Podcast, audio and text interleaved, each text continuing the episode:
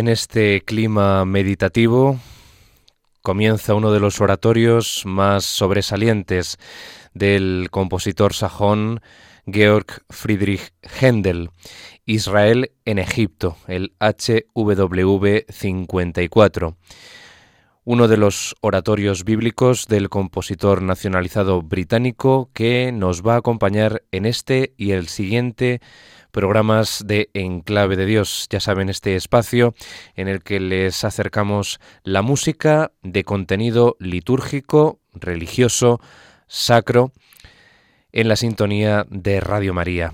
Un placer acompañarles de nuevo en este caso con el barroco inglés, ya que Händel triunfaba en eh, la década de los años 30 y 40 con el oratorio bíblico. Esta obra se estrenó en la capital británica, en eh, Londres, en el Teatro Real de Haymarket, el 4 de abril de 1739. Un oratorio que está dividido en tres partes, la primera de las cuales vamos a empezar a escuchar ahora a continuación tras este preludio, esta obertura, podemos considerar orquestal, este largo asai que ambienta los lamentos, las lamentaciones del pueblo de Israel que está llorando la muerte de eh, José. Händel comenzó esta obra poco después de que la temporada de ópera en este teatro High Market se cancelara por falta de suscriptores. El oratorio no fue muy bien recibido por la primera audiencia, aunque eh, tuvo una buena reseña en el Daily Post, fue recomendado en este famoso diario británico. Se acortó la segunda representación del oratorio y se aumentó eh, con arias al estilo italiano. La ópera italiana es ese género que tantas satisfacciones le dio a Händel, pues había triunfado en los años anteriores, pero eh, Händel eh, había resistido durante mucho tiempo en Londres, eh, teniendo, como decimos, un grandísimo éxito, una gran aceptación como compositor de óperas italianas allí. Pero en 1733, una compañía de ópera rival, la Ópera de la Nobleza, así se llamaba, pues había dividido al público de la ópera italiana en Londres. No hubo suficiente apoyo para dos compañías de ópera italianas y Händel comenzó a encontrar eh, nuevas audiencias que estaban interesadas en eh, los oratorios de contenido bíblico y también otras obras corales en inglés. El oratorio de Händel Saúl, con texto de Charles Jennens, se eh, había presentado en el Teatro eh, High Market en enero de 1739 de ese mismo año. Y para la misma temporada el compositor eh, había compuesto Israel en Egipto, la obra que nos va a ocupar aquí en este programa. escribiendo la música en un mes, tan solo un mes le bastó a Händel para escribir este Israel en Egipto entre el 1 de octubre y el 1 de noviembre del año 1738. Israel en Egipto es uno de los oratorios de Händel más corales que compuso. Es aquí el coro el que va vehiculando absolutamente la acción. Apenas hay recitativos, son totalmente marginales. Hay algún que otro aria, aria con coro, algún dúo de solistas, estamos hablando, solistas vocales, pero es el coro el que va absolutamente eh, conduciendo la acción de eh, la liberación del pueblo de Israel, pues es lo que nos cuenta básicamente eh, la acción de Israel en Egipto. Vamos a empezar escuchando el primer coro, que es un coro lamentoso, eh, los israelitas están llorando la muerte de José, israelita y consejero favorito de Faraón, el rey de Egipto. Este coro se titula The Sons of Israel do Mourn. Es algo así como Los hijos de Israel se lamentan. Y aquí eh, pues vemos la capacidad asombrosa, prodigiosa de Händel para recrear climas psicológicos en, el caso de la colectividad que está eh, llorando la pérdida de uno de los eh, personajes más importantes en ese momento para el pueblo israelita. Así comienza, tras la obertura, el oratorio Israel en Egipto en esta primera parte de la que luego les contaremos más detalles de las tres en que se divide uno de los oratorios más corales compuestos por George Friedrich Händel.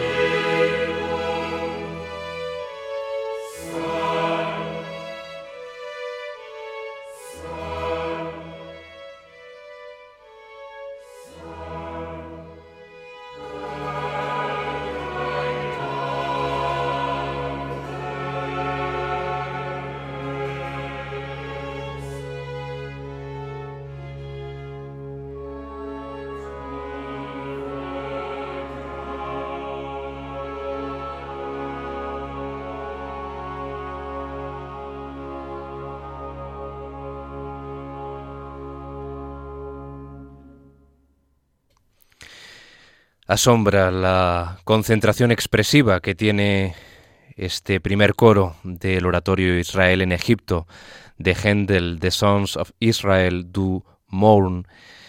Los hijos de Israel se lamentan. Vamos a contar eh, brevemente cuál es la génesis de esta primera parte de las tres de que consta Israel en Egipto, el oratorio protagonista de hoy en el programa En Clave de Dios, en la sintonía de Radio María. El 20 de noviembre de 1737, el fallecimiento de la esposa de Jorge II, del rey Jorge II de Inglaterra, Carolina, hizo que eh, a Händel le fuese encargado un himno fúnebre para las exequias titulado The Ways of Zion do Mourn. O sea, los caminos de Sion eh, se lamentan, ¿no? Podemos decir, ¿no? De ahí viene eh, el texto de este coro, ¿no? Que, que escuchábamos ahora hace tan solo unos instantes. Dado que la fallecida había sido amiga del músico desde que se encontraron por primera vez cuando el compositor eh, tenía 13 años y visitó la corte eh, berlinesa, decidió eh, entonces escribir una partitura que aunase el ceremonial, la pompa, con su propio dolor sincero de amigo. El himno recibió numerosos elogios y ocupó un lugar preferente durante el funeral de la reina Carolina. Luego, poco antes del estreno de su ópera Jerjes, Händel decidió rellenar eh, sus eh, bastante maltrechas arcas, pues había perdido mucho dinero en sus estrenos anteriores, organizando un espectáculo que muy bien podría haber sido tildado de blasfemo. Se trataba de una suerte de pastiche compuesto por números de tres oratorios, Esther, Atalia y Débora, y rematado por eh, la antífona de la coronación del rey Jorge II, Sadok the Priest, Sadok el sacerdote. La velada incluyó otras obras instrumentales gendelianas y constituyó un enorme éxito.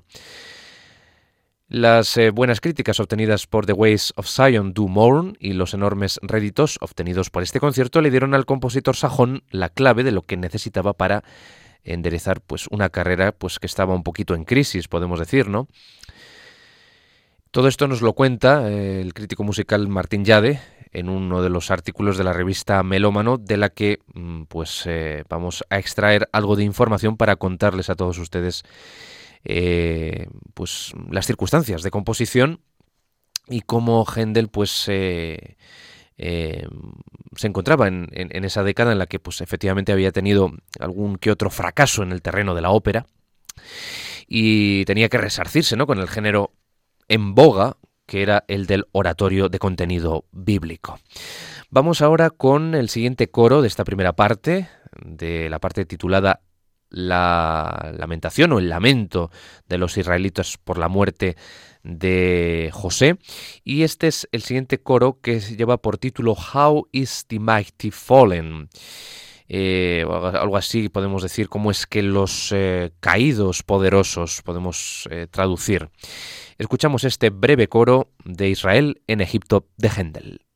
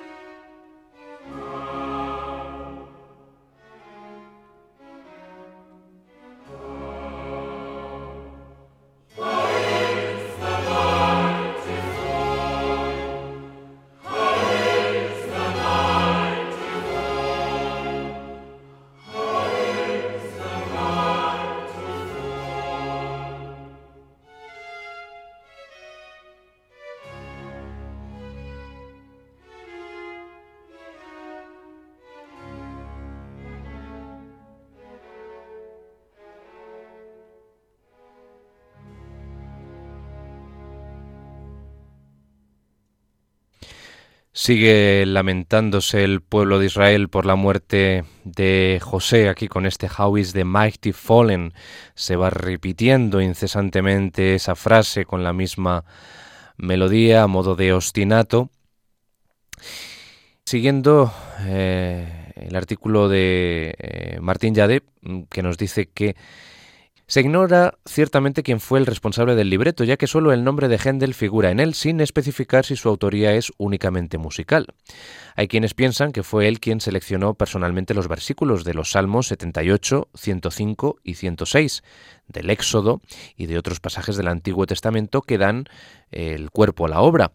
Pero hay también quien apunta a Charles Jennens y la verdad es que Efectivamente, eh, el libreto de Israel en Egipto está atribuido a Charles Jennens, que fue el que recopiló los textos años más tarde, en 1742, para su El Mesías, para su famosísimo Mesías. Estamos hablando del mismo libretista que compiló los textos. Vamos a seguir escuchando números de la primera parte, la lamentación de los israelitas por la muerte de el patriarca eh, hebreo José, con eh, tres nuevos números que vamos a escuchar ahora seguidos. Eh, vamos a escuchar un coro que pues, es realmente muy variado, ¿no? Va combinando Händel los ritmos un poquito más introspectivos con más rítmicos. Es el coro He Delivered the Poor That Cried. Luego escucharemos eh, otra vez la frase famosa How is the mighty fallen que escuchábamos en este coro, que es una especie de leitmotiv que se va escuchando a lo largo de esta primera parte, siguiendo el lamento de los israelitas. Y luego escucharemos algo particular que él lo utiliza tres veces eh, en esta primera parte, que es eh, reunir a los solistas vocales, en este caso la soprano 1, pues hay, hay dos sopranos, eh, el alto, el tenor y el bajo 1, pues hay también dos bajos en Israel en Egipto, a estos cuatro, los reúne para cantar eh, un cuarteto al modo italiano, o sea, vuelve a recuperar el estilo italiano de su ópera, eh, con, con las que había cosechado mucho éxito en décadas anteriores y eso es una de las reformas que acometió cuando vio que esta obra no funcionaba con tanta masa coral, ¿no? Tuvo que meter voces corales que cantasen al modo tradicional de las áreas operísticas italianas. Y cantan eh, un cuarteto que mm, va a recuperar la melodía inmediatamente al coro, o sea, se la arrebata a los solistas y se titula The Rectius Shall Be Had in Everlasting Remembrance. Eso es lo que dicen las voces de la soprano 1, el alto, el tenor y el bajo 1 en este número de los tres que les ofrecemos a continuación de la obra protagonista de hoy en en Clave de Dios en Radio María, disfrutando del genio inigualable del compositor barroco inglés George Friedrich Händel.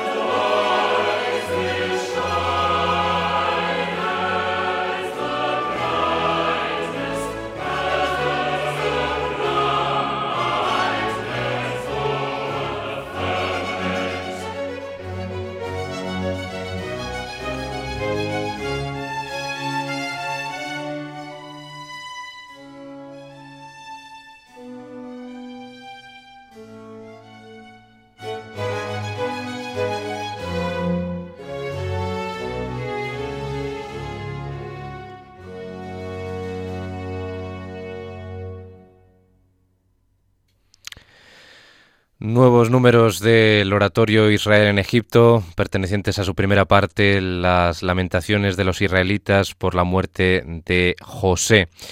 Aquí escuchábamos este cuarteto que se convierte de nuevo en un coro, ¿no? El coro arrebata la melodía en estilo italiano, ¿no? Con esa ornamentación tan típica de las áreas italianas eh, esa melodía que inicialmente estaba destinada a los cuatro solistas, que es una de las adiciones que hizo mm, después de comprobar ese estrepitoso fracaso que tuvo Israel en Egipto en el King's Theatre del High Market, aquel 4 de abril de 1739 esa recepción auténticamente pésima, exactamente igual que su oratorio Saúl, que estaba componiendo a la vez, ¿no? Al mismo tiempo que Israel en Egipto.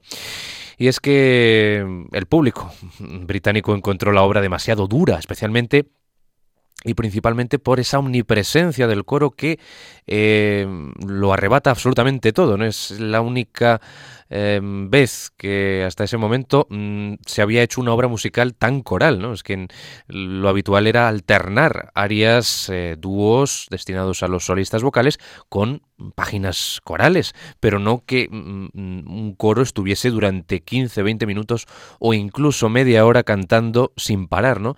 Eh, y eh, vehiculando la acción de, de este oratorio bíblico que nos habla de la liberación del pueblo de Israel, del yugo eh, egipcio.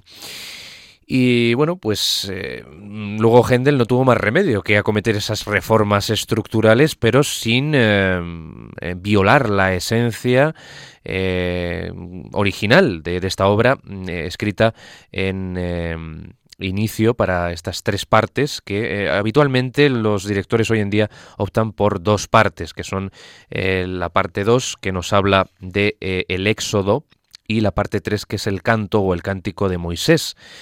Eh, y obvian esta parte que eh, todo el material musical proviene en su mayoría de eh, esa em, obra fúnebre dedicada a la reina Carolina, esposa de Jorge II de Inglaterra.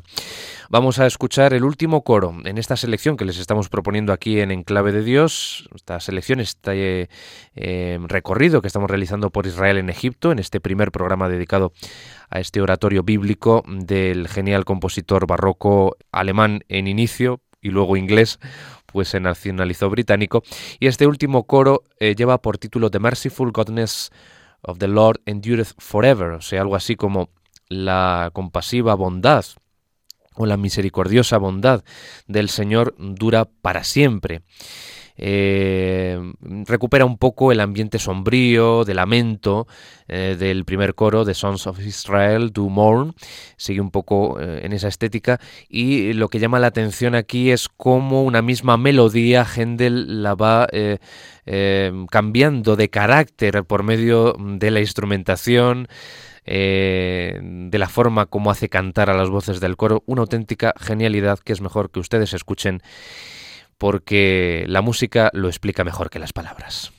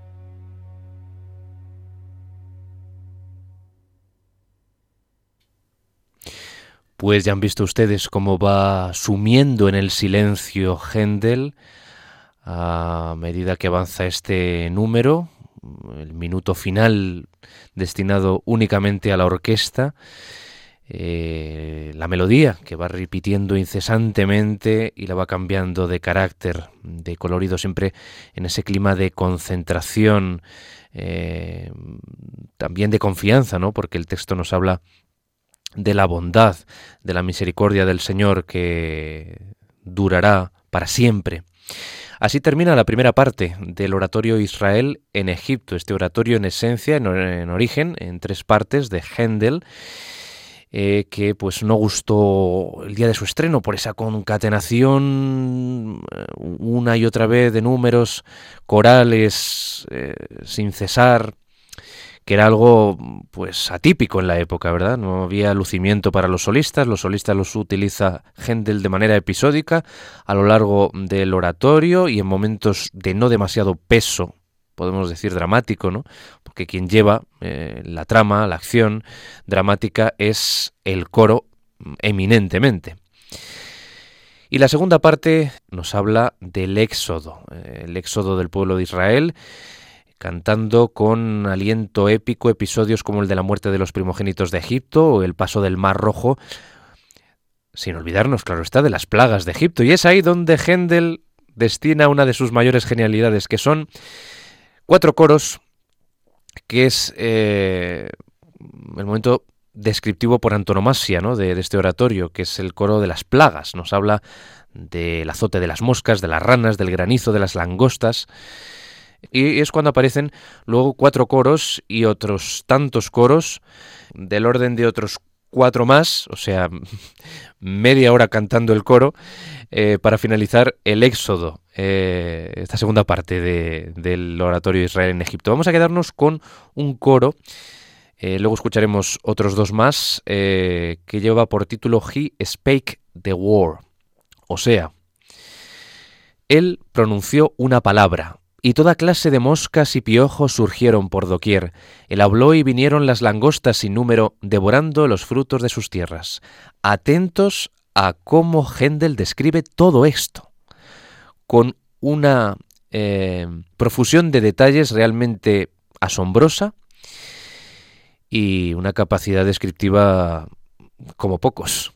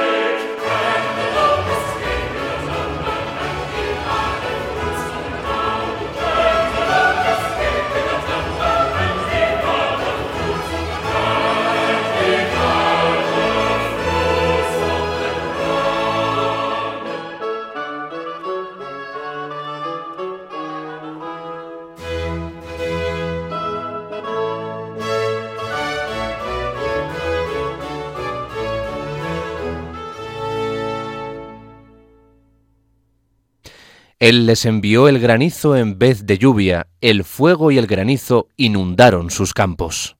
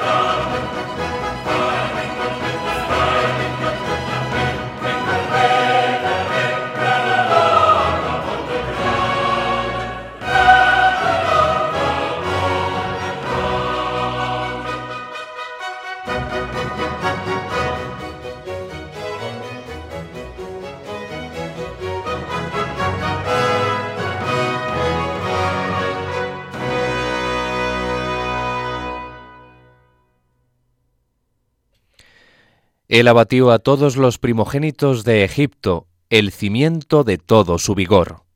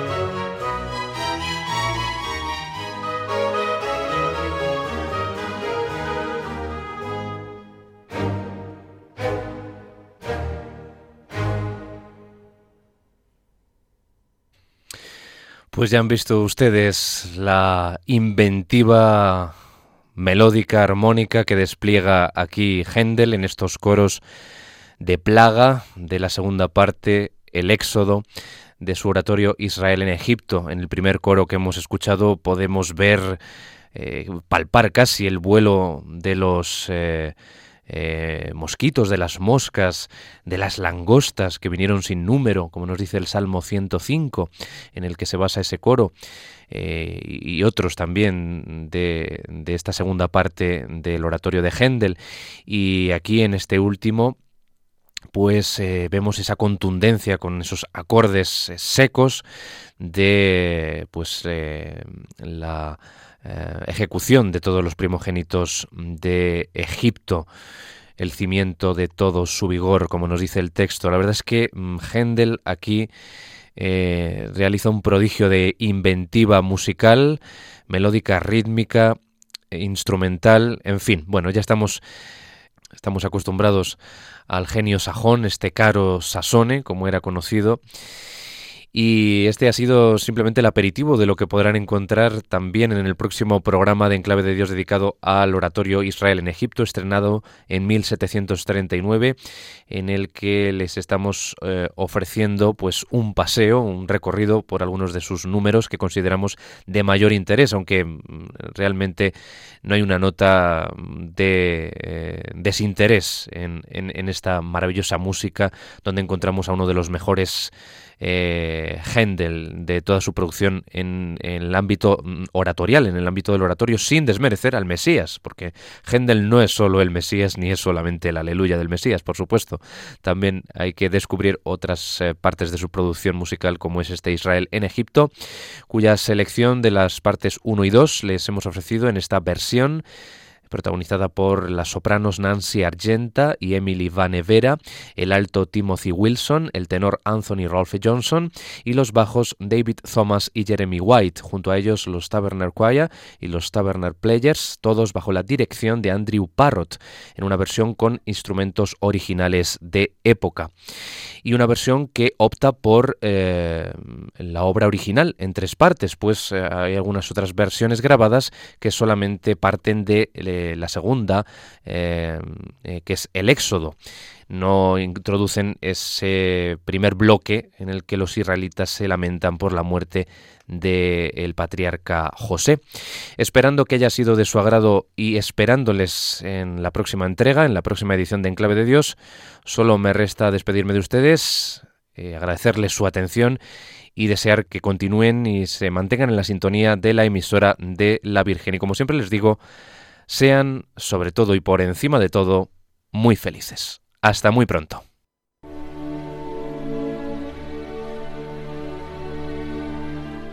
Y así termina En Clave de Dios con Germán García Tomás.